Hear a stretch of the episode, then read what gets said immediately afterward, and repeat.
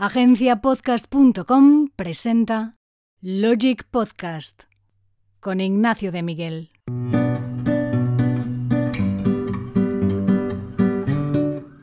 Hoy entrevisto a Jesús Alonso Gallo, un inversor que se define como emprendedor e inversor en serie.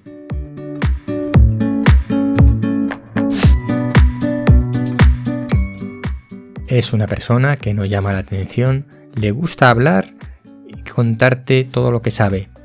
Podría presumir de todo lo que ha hecho.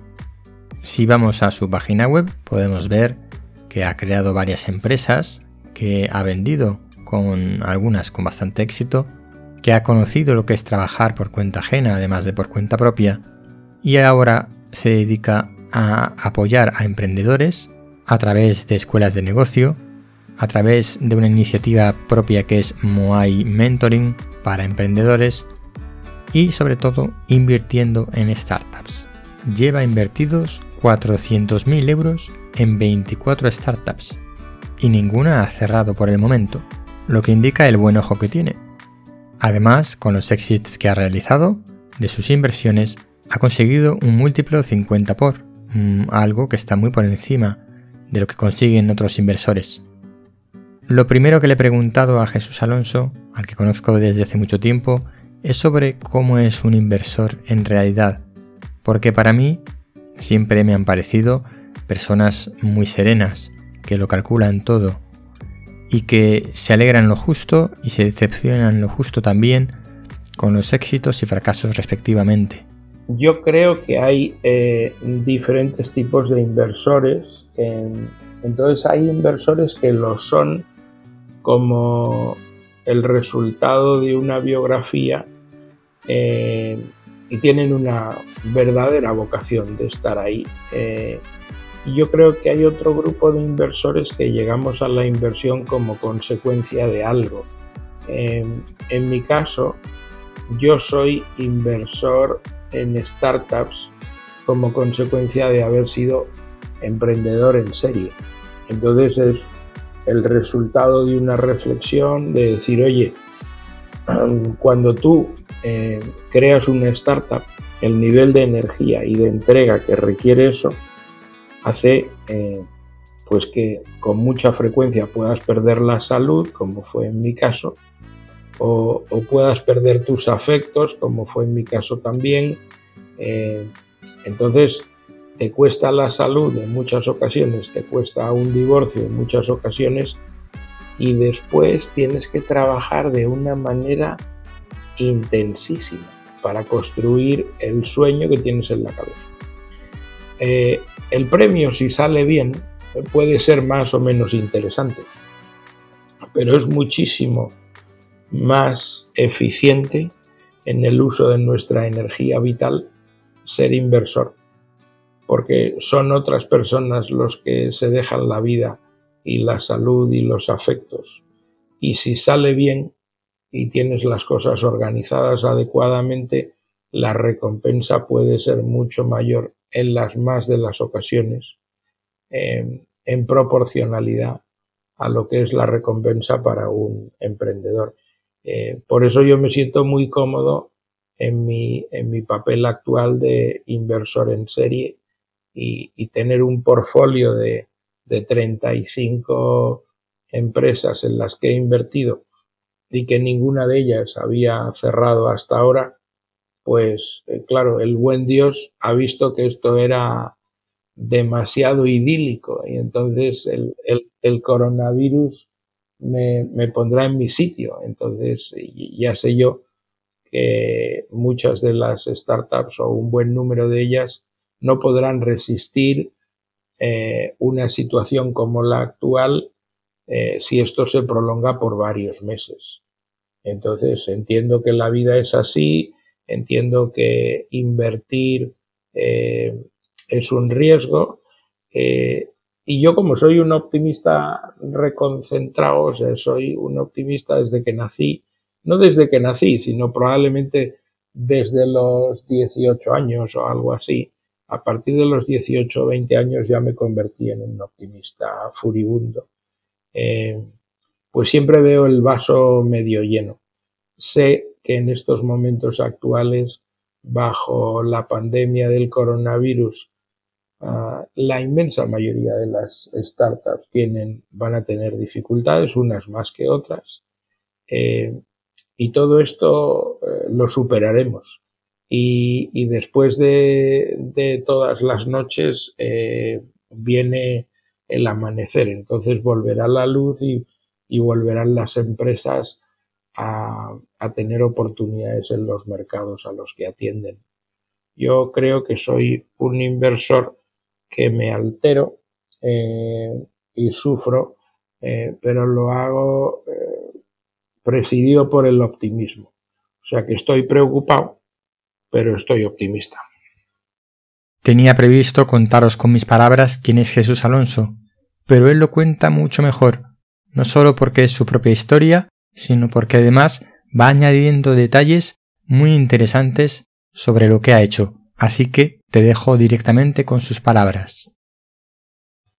Pues yo, yo me, me he inventado una presentación que cuento siempre y me, me siento cómodo con ella. Yo entiendo que soy una persona que he sido empleado en serie y he trabajado en muchas empresas que no eran mías. Después he tenido una fase larga de ser emprendedor en serie y, en esa fase de emprendedor en serie pues he creado cuatro empresas y he vendido tres de esas cuatro. Las he vendido y he hecho un éxito. Una de ellas le vendí todas mis acciones a mis socios que se quedaron con el negocio. Éramos cuatro personas los socios éramos, no, éramos cinco personas los socios, tres hermanos y dos amigos. Y entonces, pues los tres hermanos se quedaron con el negocio, me compraron a mí mi parte y un tiempo después le compraron al otro amigo su parte para quedarse ellos con ese negocio como negocio familiar, que era la compañía FX Interactive de videojuegos. Y las otras dos que vendí, eh, pues fue Drawsoft a Electronic Arts y restaurantes.com al grupo Michelin, que recientemente ha decidido vender todos sus activos digitales al grupo americano TripAdvisor. Entonces yo me siento cómodo pensando que primero era empleado, después era emprendedor y luego era inversor. Pero en la realidad yo he estado saltando de una posición a otra de forma anárquica y desordenada. Es decir, que podía estar como empleado en serie y, pasar a ser emprendedor y después dejar de ser emprendedor y pasar a ser empleado y luego volver a ser emprendedor y ir cambiando. Y cuando llegó el año 2012, eso sí, en 2012 yo estaba gestionando con mis socios restaurantes.com, pues ahí empecé a invertir en startups que no eran mías y desde 2012 hasta 2020 pues he invertido en 35. Y ahora tienes eh, dos proyectos entre manos, aparte de las inversiones, que son Cupido Capital y Moai Mentoring. Creo que tienen orígenes distintos, ahora me lo contarás tú, pero para mí tienen mucha relación, puesto que Moai Mentoring va dirigido a, mentorizar, ayudar a emprendedores, y Cupido Capital también, pero con, dinero, en, a emprendedores que, necesitan un poquito de dinero para empezar a probar su modelo, que ni siquiera a veces lo, han probado. Entonces, para mí son dos actividades que si bien son independientes, creo que tiene mucha relación porque el público objetivo puede ser similar o es, eh, similar. Confírmame tú esta impresión que tengo y entonces la pregunta sería, ¿qué fue antes, el huevo o la gallina? ¿Qué fue antes? Em, ¿Pensar en un Cupido Capital o pensar en un Moai Mentoring? Bueno, yo soy una persona que, me dejo llevar y me ocurren las cosas porque voy caminando por la vida eh, con los ojos abiertos y los, y los oídos también, ¿no? Entonces, en el caso de Moai Mentoring, digamos que yo en los últimos igual siete años, una parte de mi vida la he dedicado a, la docencia y colaborando con instituciones como la Escuela de Organización Industrial o con el Instituto de Pensamiento Positivo de Sergio Fernández o yo que sé, universidades como la Complutense, la Politécnica, yo que sé, la Escuela de Negocios de Planeta, EAE, pues yo me iba echando a la espalda todas las oportunidades que me iban surgiendo, la gente que, que me llamaba para que participara como profesor o como mentor en distintos programas que tenían que ver con emprendimiento.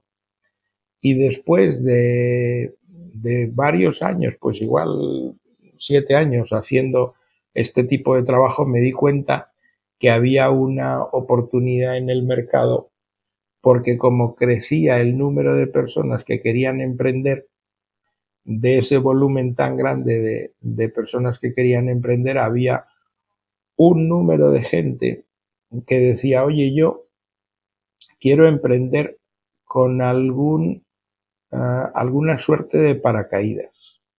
Entonces, eh, normalmente esto tenía mucho que ver con profesionales que decían, joder, pues yo he sido arquitecto toda mi vida y ahora me voy a hacer emprendedor, no tengo ni puñetera idea de esto cómo hacerlo. O, o personas con otros perfiles profesionales o personales que querían emprender y se les ocurría que un camino interesante sería emprender acompañados por un mentor que les ayudara en el proceso. Entonces yo dije, voy a diseñar un producto de formación que va a ser una mentoría en grupo, donde en, en, un grupo de mentorizados que llegan hasta nueve, con la idea de que uno de cada nueve tuvieran una beca del 100%, pues yo voy a crear esa metodología. La metodología está basada en la teoría de, de Gardner, de Howard Gardner, de las inteligencias múltiples, donde yo he constatado que, que todos somos geniales en algo y, y, cada, y cada persona tiene unas capacidades espectaculares en, en alguna en alguna manera, en algún tipo de inteligencia. Y hacer mentorización en grupo eh, maximiza esas oportunidades de aprender los unos de los otros. Yo lo que hago es compartir desde mi experiencia lo que he aprendido en los últimos 35 años, pues creando empresas y, desarrollando todo esto, eh, y bueno, gente viene a mí y me dice, oye, yo creo que tú, pues puedes ser mi mentor. Yo les cuento eh, lo que cuesta esto y, y, la metodología que es presencial y son eh, una sesión por mes durante medio año. Y yo les tengo que acompañar desde el punto A hasta el punto B. Y vienen personas con perfiles distintos y con momentos distintos. Gente que todavía tiene una idea y no lo ha aterrizado a papel y quiere hacer ese proceso con un mentor al lado. Gente que eh, puso la idea en marcha y está más perdido que una mula en un garaje y dice, pues yo necesito ayuda. Y otros que tienen todo lo necesario, a lo mejor ya desarrollaron su startup hasta un punto y cuando llega el momento de escalar eso, les da un poquito de candemor y dicen yo para escalar esto necesito un mentor. Y toda esta gente tiene la ilusión de pensar que yo les puedo ayudar. Entonces yo he creado una serie de grupos. Esto es una cosa que quiero que sea muy limitada y que lleve una parte pequeña de mi tiempo porque me gusta estar metido en 20.000 cosas distintas. Entonces yo aspiro a tener seis grupos al año de nueve personas y que ocho sean eh, personas que pagan y uno de cada grupo, de cada uno de los seis grupos, pues no le cueste nada porque tenga una beca del 100%. Y, y he lanzado los primeros grupos y estoy ahí trabajando con ellos. Yo creo que esta experiencia evolucionará porque mi aprendizaje con Moai Mentoring es que requiere de muchísimo más tiempo de lo que yo hubiera imaginado inicialmente. Durante el proceso de mentoring, de estar eh, compartiendo con ellos, ayudándoles y tal, y de preparación previa y, durante los seis meses.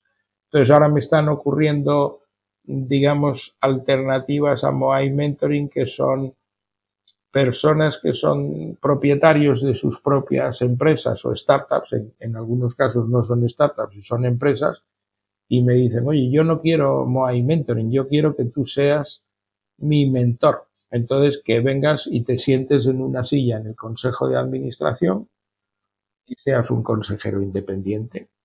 Y entonces tú, pues me aconsejas a mí y al resto de las personas del, del consejo para que yo tenga eh, la mirada tuya puesta en el desarrollo de nuestra compañía. Entonces, creo que Moai Mentoring se quedará en un lugar y habrá unos grupos muy limitados y eh, dedicaré más tiempo a la mentorización de empresarios o emprendedores que tienen empresas más consolidadas y están buscando asesoramiento de naturaleza más estratégica.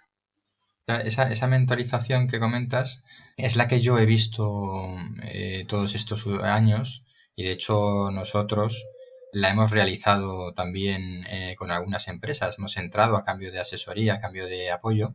Es como si tu iniciativa de Moai Mentoring te llevara entonces a algo que sabemos que funciona, algo que sabemos que, que las startups requieren, que es el uno a uno. Sí, bueno, luego lo que ha sucedido es que en el camino me encontré con Ismael Teijón y con, y con su compadre, eh, que fueron eh, fundadores, eh, cofundadores de, de Demium Startups. entonces, lo que pasó es que ellos me dijeron, oye, mira, estamos creando esta oportunidad que se llama Cupido, eh, me explicaron en qué consistía el tema y, entonces pues yo me uní a, Aitor Hancho y a, Ismael Teijón para ser parte de, de esta propuesta donde hay un vehículo no regulado de inversión alternativa en startups y la parte más importante de lo que hacemos es que las 22 personas eh, que conformamos Cupido Capital somos mentores activos de, eh, de las participadas en las que entramos a invertir.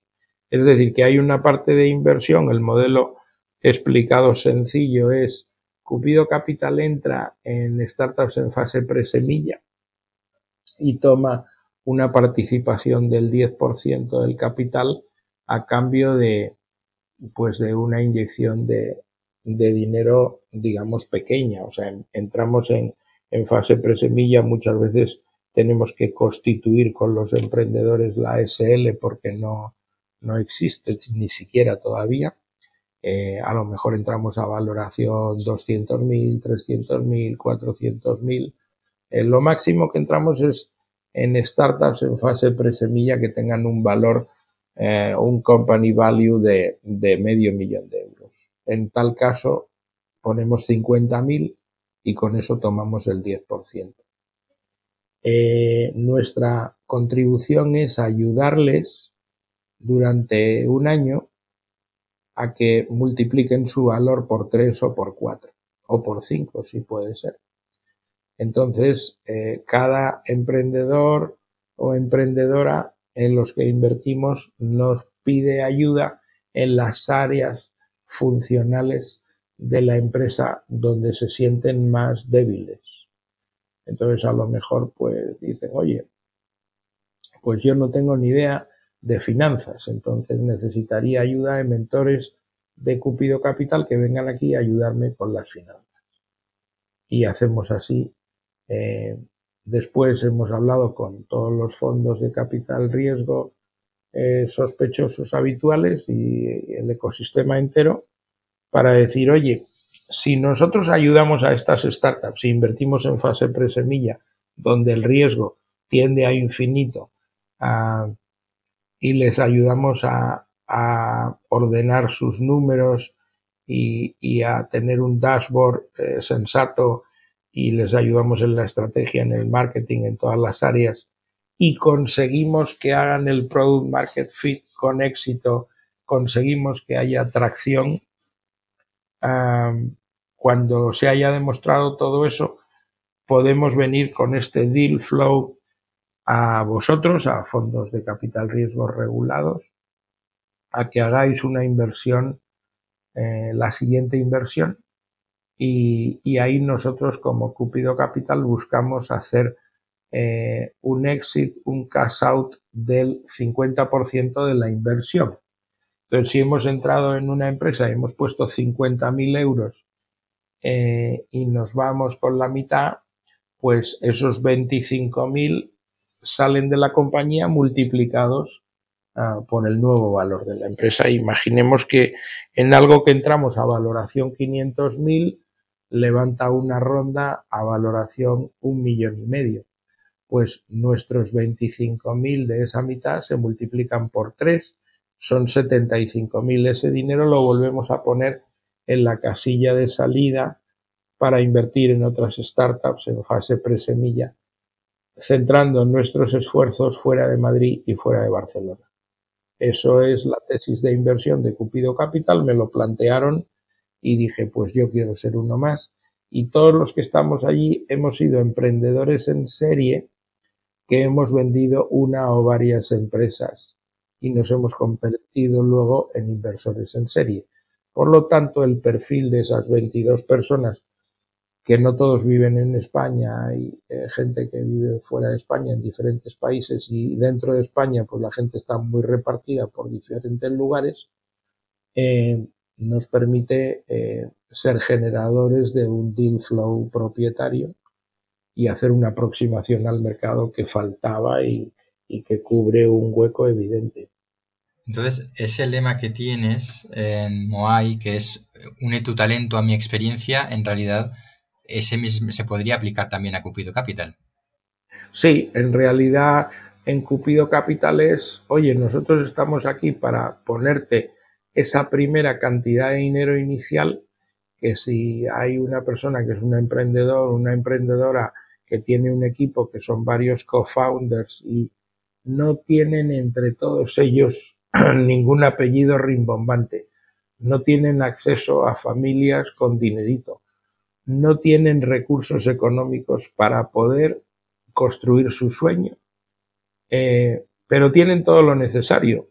Tienen los conocimientos, tienen el talento, tienen las ganas, han pensado un problema que tiene todo el sentido del mundo, lo quieren resolver y vemos en su mirada que existe la mirada del tigre y que son gente que podría conseguirlo, pues nosotros invertimos en el talento en esas personas y lo que hacemos es ayudarles gratis, gratis total.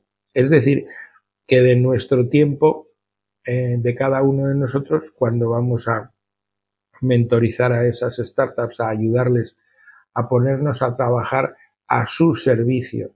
No vamos allí a decir lo que tienen que hacer, en ningún caso. Nosotros vamos a compartir lo que nosotros hemos aprendido por si les es de utilidad y ayudarles a evitar errores comunes y, arrojar luz sobre aquello donde cada uno tiene expertise.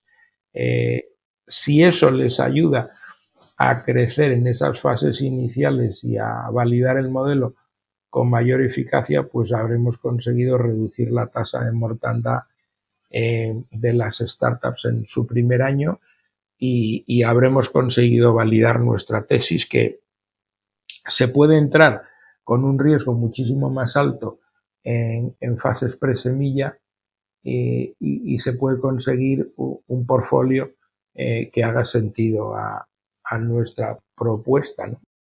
El tiempo dirá si somos capaces o no. Pasando a temas más generales, que yo creo que son los que quiero que den una visión nueva o, aporten un conocimiento nuevo de los entrevistados, te quiero preguntar, hace menos de un año te creaste un segundo perfil en Twitter. Y a mí me sorprendió mucho porque para mí eh, Jesús Alonso es la persona, es el inversor, es el emprendedor, es el todo en uno. Y, yo creo que lo que se valora o lo que yo he valorado siempre de ti es, son esas tres facetas juntas. Entonces, cuando te creaste un perfil más profesional en Twitter, no lo vine a dar claro. Y ahora que todavía no ha llegado, ha pasado un año desde ese momento, ¿Cómo lo ves tú? ¿Crees que fue una buena elección? ¿Sigue, ¿Tiene sentido para ti tener esos dos perfiles separados en Twitter, el super profesional y el otro que es una mezcla de todo?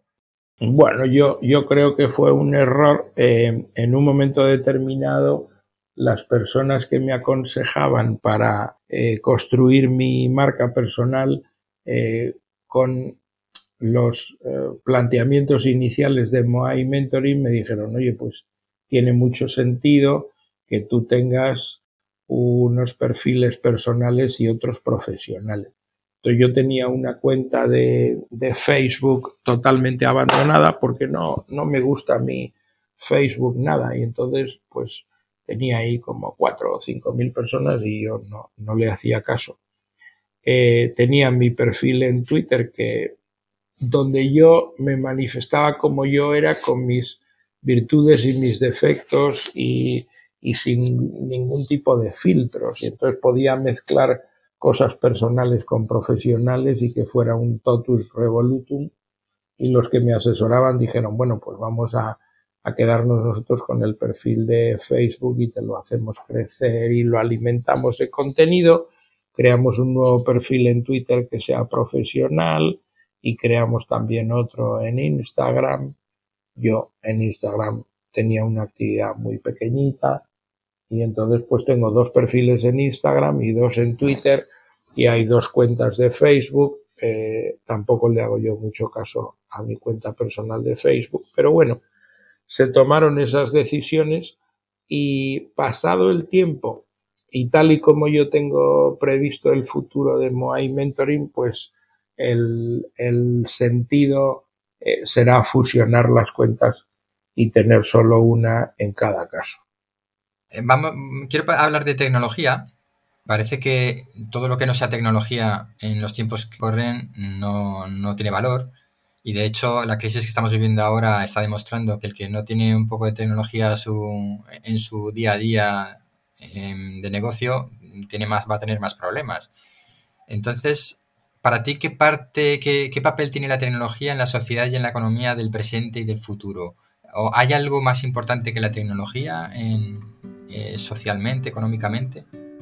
Yo creo que el mundo está evolucionando de una manera que no sabemos si es globalmente buena o globalmente mala. Solo lo sabremos cuando sucedan las transformaciones que se van a producir, tenemos que verlo a más largo plazo para saber si, o sea, desde el punto de vista objetivo, eh, lo que nosotros tenemos como planeta Tierra hoy es eh, mil veces mejor o un millón de veces mejor que lo que lo ha sido a lo largo de la historia y si analizamos las tasas cuantitativas y cualitativas de cualquier orden de valor, la humanidad nunca estuvo mejor que ahora.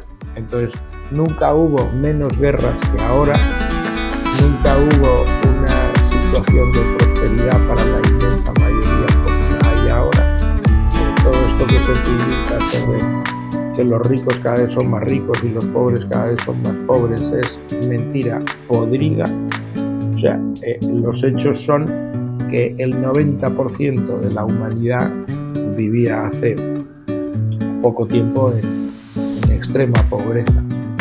Y ahora vive el 10% de la humanidad en extrema pobreza, el 90% no. Eso ha sido un cambio a mejor. Hasta hace no mucho tiempo, uno de cada dos nacidos morían siendo niños antes de los cinco años. Eh, el 50% de los nacidos morían antes del quinto año y ahora mueren el 5% de los nacidos.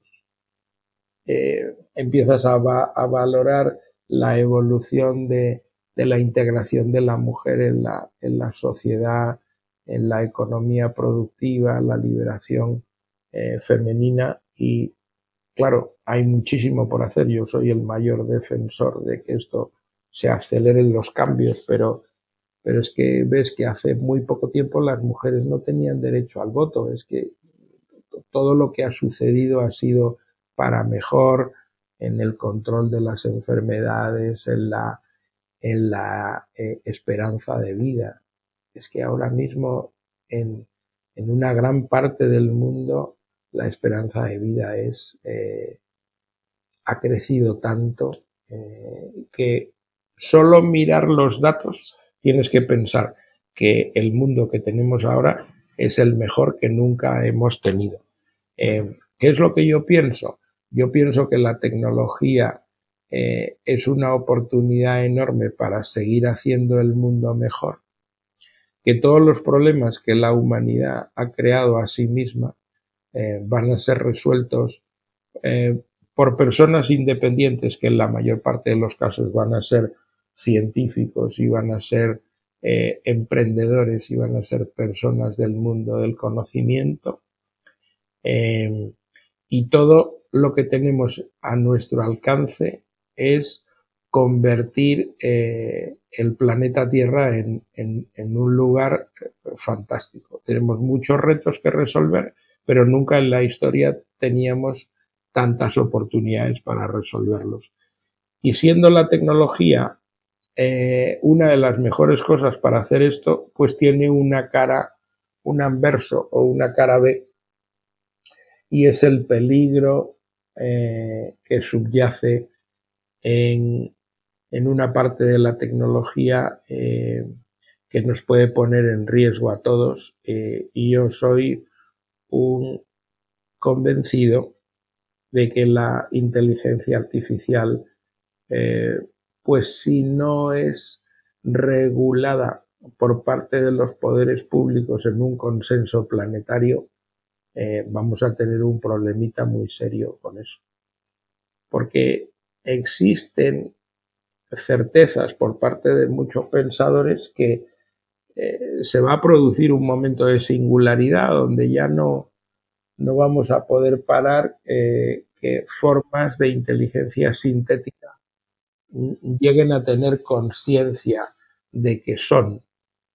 Y controlar eso es muy difícil, es muy difícil, es muy peligroso. Yo creo que todos los que están a favor de, ir con mucho cuidado con la inteligencia artificial tienen razón y los que dicen que da igual que vayamos haciendo todo lo que se nos vaya ocurriendo y luego ya lo vamos regulando por detrás, eh, a mí me parece que hay un peligro ahí. Precisamente yo tenía apuntado a hablar ahora, eh, entre otras cosas, de inteligencia artificial, no sé si tú sueles utilizar el concepto de tecnologías exponenciales para referirnos a inteligencia artificial, realidad aumentada o realidad virtual, genómica, biotecnología, chain, todas esas tecnologías que se supone que tienen una capacidad de revolucionar eh, la vida de una manera u otra. De todas estas tecnologías que no, no, son nuevas pero que están en pleno desarrollo, si tuvieras que quedarte con una, ¿con cuál te quedarías o cuál prefieres? O sea, yo, yo creo que la, inteligencia artificial es un, antes y un después. Creo que va a impactar mucho en, nuestra vida pues la realidad aumentada y todas estas eh, formas nuevas de, utilizar diferentes eh, tecnologías de base que, que, usamos en el día a día pero creo que la inteligencia artificial tiene un elemento ah, que supera a todo lo demás.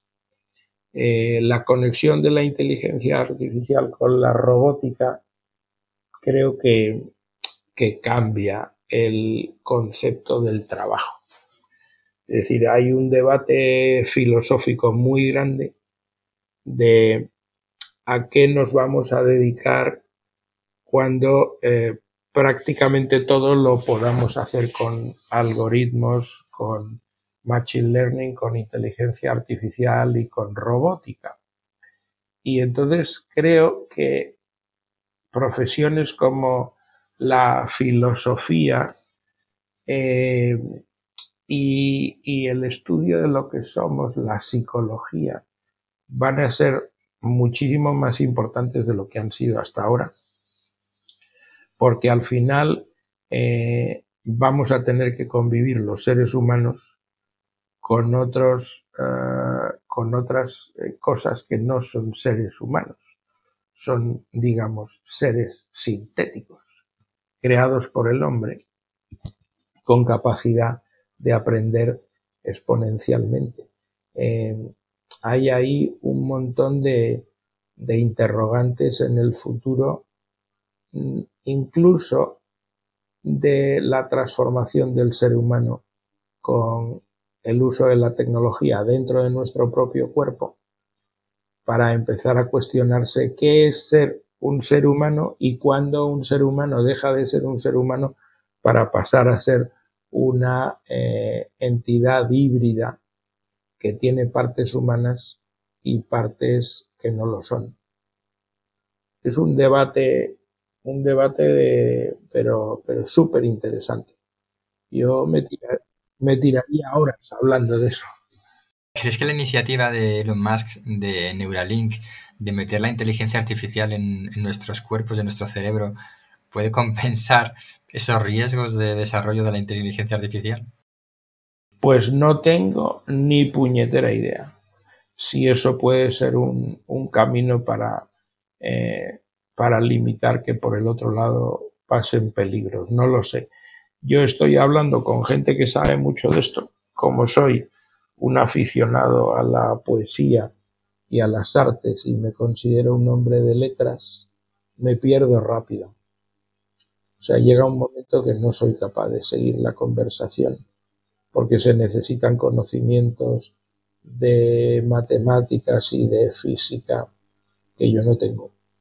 Y me encanta sentirme un ignorante y estar rodeado de gente que son científicos y son expertos en tecnología que hablan con toda tranquilidad de todas estas cosas que van a ocurrir en el futuro. Y hablando de tecnología y startups, yo hay un, tema o un campo, un campo de acción en, las empresas. En los últimos años, para mí así creo que mm, me está tomando importancia y creo que se le debería dar prioridad, pero quizás una opinión muy subjetiva, que es el tema de la comunicación. En una startup, según tu experiencia, ¿qué se debe mejorar antes? ¿La comunicación de producto o la tecnología de producto? Bueno, yo he estado una semana, eh, una semana larga en Israel hace no mucho tiempo y he visto cómo en Israel se entiende que si tú estás creando un producto en el concepto amplio de producto, igual que sea un producto o un servicio, si eso no descansa sobre alguna suerte de tecnología propietaria, eh, pues no tienes producto. Entonces, lo primero es tener producto, tener algo que te hace a ti único y que tiene unas ciertas barreras de entrada que no puede ser, digamos, copiado en cinco minutos por los demás. Para que después de tener eso, empieces a comunicarlo adecuadamente para construir eh, la atracción necesaria con las empresas si es un negocio eh, business to business o los consumidores si es un negocio business to consumers. Pero yo creo que lo primero es el producto, la tecnología y después vendrá la comunicación. ¿Cómo ves las empresas dentro de 10 o 20 años? Pues mira, yo veo que todos los modelos van a estar basados en algoritmos. O sea, veo que la generación de riqueza futura está en la sofisticación de tu tecnología para analizar un mercado y, encontrar... Perdón, eh, perdón, que esto no lo tenía yo apagado. Entonces, yo creo que hay ahí un problemón muy grande en el futuro sobre que van a cambiar los paradigmas. Dice, bueno, pues ahora las cosas van a ser que yo monto un algoritmo que encuentra eh, en, un mercado concreto unos datos que yo no soy capaz de ver, pero que mi algoritmo los ve, encuentra unos patrones subyacentes y me informa de cómo puedo ganar dinero. Entonces veo esa disrupción llegar a todos los, eh, los ámbitos de, la actividad humana, en todos los eh, sectores mercantiles. Lo veo en los seguros, lo veo en inmobiliario, lo veo en las farmacéuticas, lo veo en todas las cosas que relacionan empresas con empresas y eh, empresas con personas. Creo que, que vamos a un mundo donde sistemas sintéticos están analizando todo, pensando ya en la eh, capacidad de cálculo de la física cuántica y de la computación cuántica, puedes analizar todos los escenarios posibles. Y por lo tanto, la pureza y la sofisticación y la genialidad del código de unas empresas hará eh, pues que proliferen más que otras que no tengan ese eh, esa solvencia digamos científica por detrás. Entonces, ¿iremos a oligopolios o no? ¿Tiene por qué? Yo, yo veo eh, que los cambios son tan rápidos que la creatividad humana pues nos sorprende a cada paso. Entonces ahora vemos como imposible que alguien pueda desmontar la posición dominante que tiene en el planeta Tierra eh, Google. Bueno, pues, pues eso es más fácil de lo que creemos y todo el mundo está en Facebook y fíjate tú y tal, pues Facebook puede desaparecer muy rápido. En el momento que alguien haga algo disruptivo, que tenga las alianzas necesarias para tener el necesario músculo financiero y, y todo está a un clic de distancia. Entonces, torres más altas han caído, y bueno, pues todo el mundo se puede reinventar. Todos pensábamos que a lo mejor Microsoft era una cosa muy obsoleta, que tal, que no sé qué, que no se va a adaptar a los cambios. Y Microsoft se ha reinventado y está eh, pues en una posición privilegiada. Eh, bueno, pues yo creo que habrá empresas como Nokia que tienen una cuota de mercado en la telefonía móvil eh, bárbara y se van a la porra en un minuto.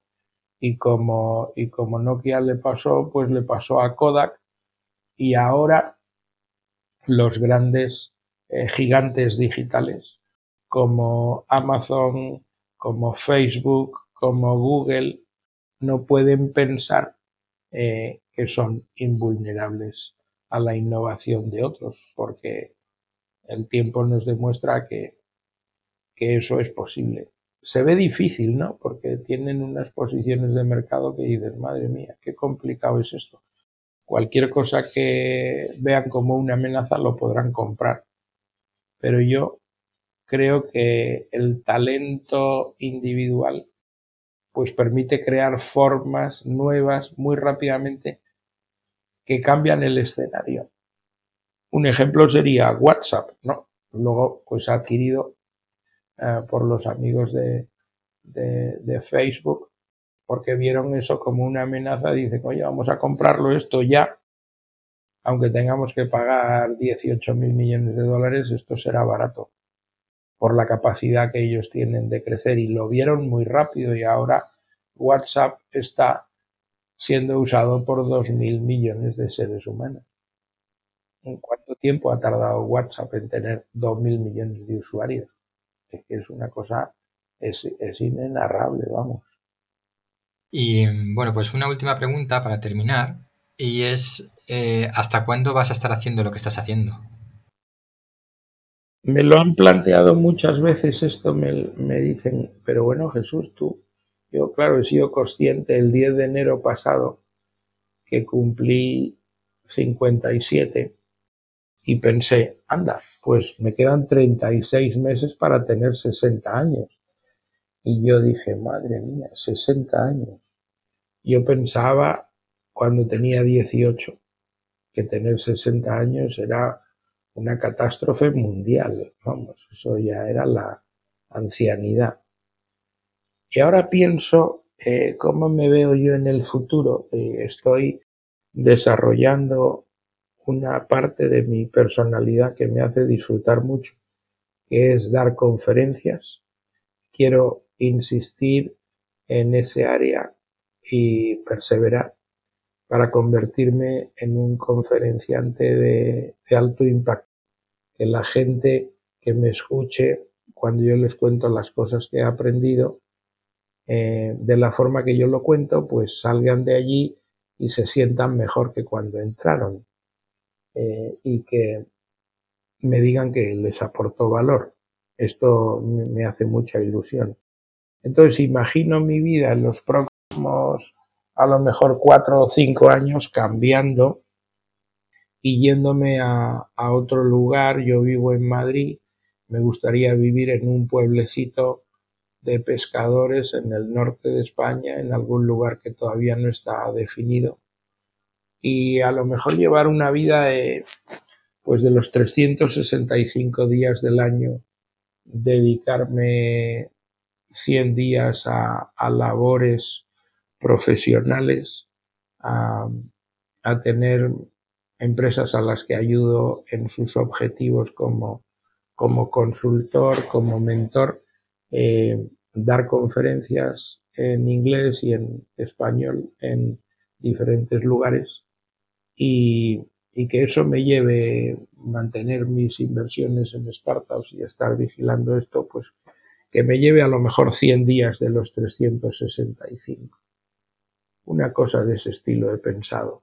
O sea que y el resto del tiempo me quiero dedicar a escribir, me quiero dedicar a leer, me quiero dedicar a vivir, estar más en, en las cosas del pasado, estar más tiempo con tu pareja, y con los tuyos y, llevar una vida más tranquila. Eh, me gustaría eh, ralentizar mi vida y ver cómo, cómo pasan los días eh, porque eres capaz de sentirlos con mayor intensidad que cuando el ritmo te lleva a una velocidad pues que ya no te atrae tanto.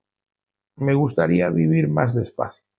Ese es mi proyecto para los próximos cuatro o cinco años, hacer ese cambio y vivir más despacio, eh, disfrutando de la vida. Yo tengo la suerte eh, que me la ha proporcionado Dios, que yo disfruto de la vida eh, intensamente. Me da igual lo que me pase. Yo soy un disfrutón profesional. Entonces, haciendo lo que hago, disfruto y cuando esté en un pequeño pueblo de pescadores la mayor parte del tiempo llevando una vida muy sencilla eh, y dedicando mucho tiempo a escribir y a leer, eh, pues creo que también voy a disfrutar enormemente de la vida, pero eso solo lo sabré cuando lo haga. Bien, espero, espero, espero estar allí eh, para preguntarte dentro de esos cuatro o cinco años a ver, a ver cómo te va. Muy bien, pues será un placer, Ignacio.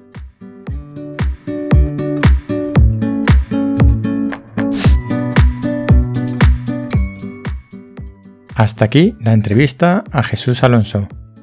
Espero que te haya parecido interesante. Te espero en el próximo episodio.